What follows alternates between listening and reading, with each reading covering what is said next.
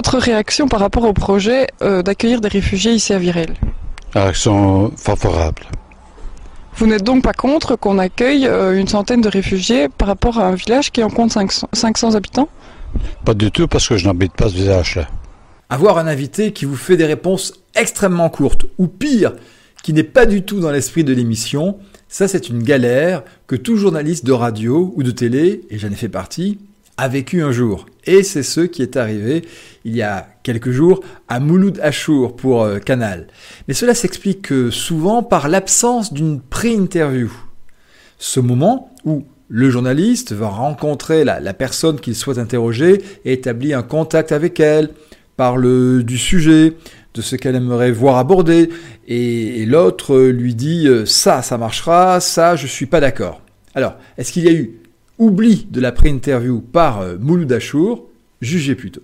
Aujourd'hui, en France, en 2021, euh, juste avant la prochaine élection présidentielle de 2022, le parti euh, euh, plébiscité par la nouvelle génération, c'est le Rassemblement national, euh, dont euh, les, or- les or- Où, où vous voulez partir? Vous pouvez pas euh, concentrer un petit peu? D'accord. Qu'est-ce que ça vous fait? De savoir qu'aujourd'hui les jeunes sont prêts à voter pour un parti dont le fondateur a dit que les camps de concentration étaient un détail de l'histoire Je m'en fous. Je ne fais pas de politique. Vous portez encore une question aussi con. Je réponds plus. Ah bah non alors.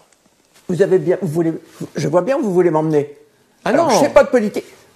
On, a- on s'arrête là. Mouloud Achour n'est pas le premier et ne sera pas le dernier à vivre pareille galère lors d'une interview. Il y a plusieurs années, en direct, en présentant le Soir 3, Catherine Matoche a eu un invité pas tout à fait comme les autres. Le faux inspecteur Antoine Godineau.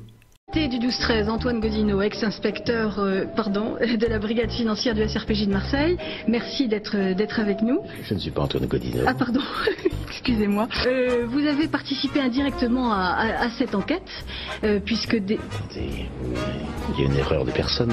Que se passe-t-il? Nous avons un, problème. Nous avons un problème. Peut-on m'expliquer en régie? Pour la petite histoire, sachez que l'ex-inspecteur Antoine Godineau, le, le vrai, a fini par euh, rejoindre euh, le, le plateau du Soir 3. Il faut en retenir quoi de cette anecdote? C'est que à l'échelon local comme national, durant un journal télévisé, vous pouvez être introduit sur le plateau entre deux reportages et vous retrouver face à quelqu'un qui va vous interroger que vous n'aviez jamais rencontré auparavant. Dans ce cas, quelques jours avant ou quelques heures, vous demandez par téléphone au minimum une pré-interview à un chef d'édition.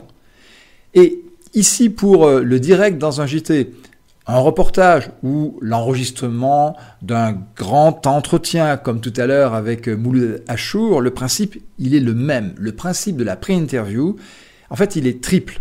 Il vous permet de cerner le, le sujet avec le journaliste qui vient vous rencontrer. Ce journaliste-là, bah, ça vous permet de le sentir, d'apprécier son degré de, compétence, de compréhension de, de celui que vous êtes, de ce que vous faites. Et puis, si l'angle qui a été choisi pour euh, l'émission ou le reportage ne vous convient pas, il n'est pas bon pour euh, l'image, par exemple, de votre entreprise, vous pouvez tenter de l'émousser en présentant d'autres aspects de votre activité.